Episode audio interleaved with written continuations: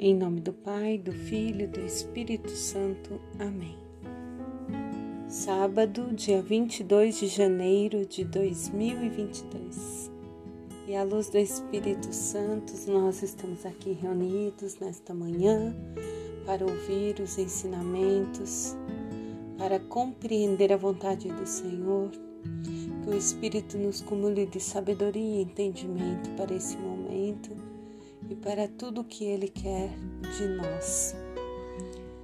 E o Salmo 80, algumas versões 7 e 9, vem nos dizendo: Faze brilhar o teu rosto e seremos salvos. Ver a face do Senhor e ser salvo. Que profundo, que intenso.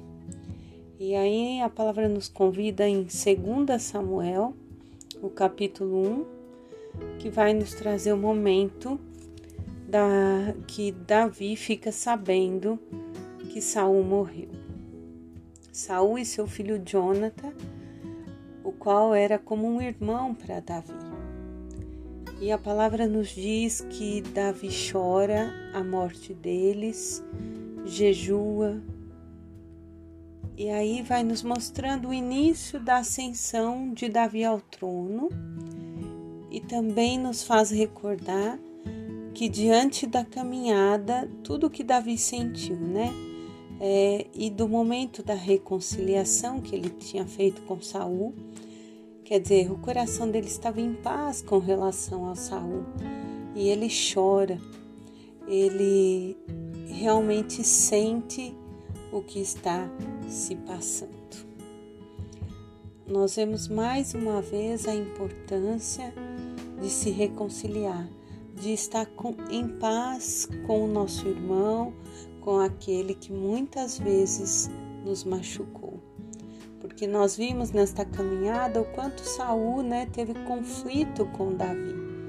Mas ali houve perdão, houve o amor e no momento da dor, Davi sofre o luto, né, mas com o coração em paz o Evangelho de Marcos, no capítulo 3, versículos do 20 ao 21, bem curtinho, vai nos dizer que Jesus voltou para casa e que tanta gente se ajuntou que eles nem mesmo podiam se alimentar.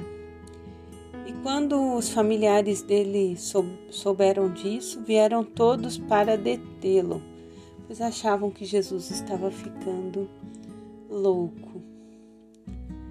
E aí trazemos para nós, para o nosso dia a dia. Estamos diante da realidade de servir e viver a vontade de Deus. E isso exige de todos nós renúncia e entrega. E no contexto familiar, muitas vezes nós somos criticados por é, pelos nossos não compreenderem a intensidade da missão, o porquê daquela dedicação. Então, ser fiel a Deus muitas vezes vai exigir de nós contrariar a opinião das autoridades, dos amigos e até dos próprios familiares. Realizar e viver a vocação não está dentro dos méritos humanos, dos critérios humanos.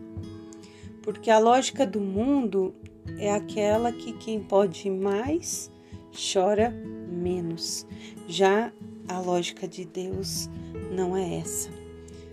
Ele busca o próximo, ele ama o que não ama. É um amor diferente.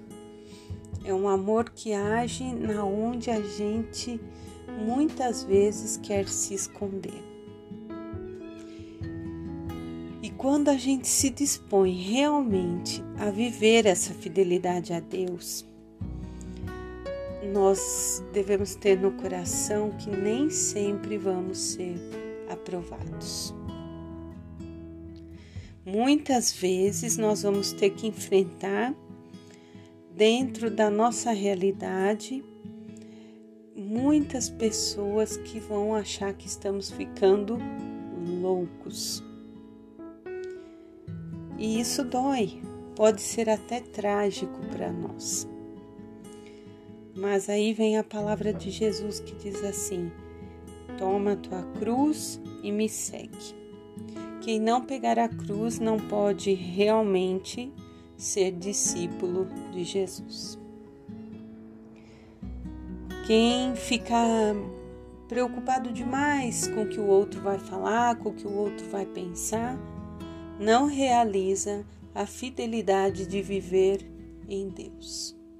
Portanto, ser de Deus, ser cristão, muitas vezes nós nos sentimos só, até abandonados, parece um pouco pesado, mas é ali, é o abandono da cruz, a caminhada com Jesus, rumo à vontade e à ação do Espírito em nossa vida.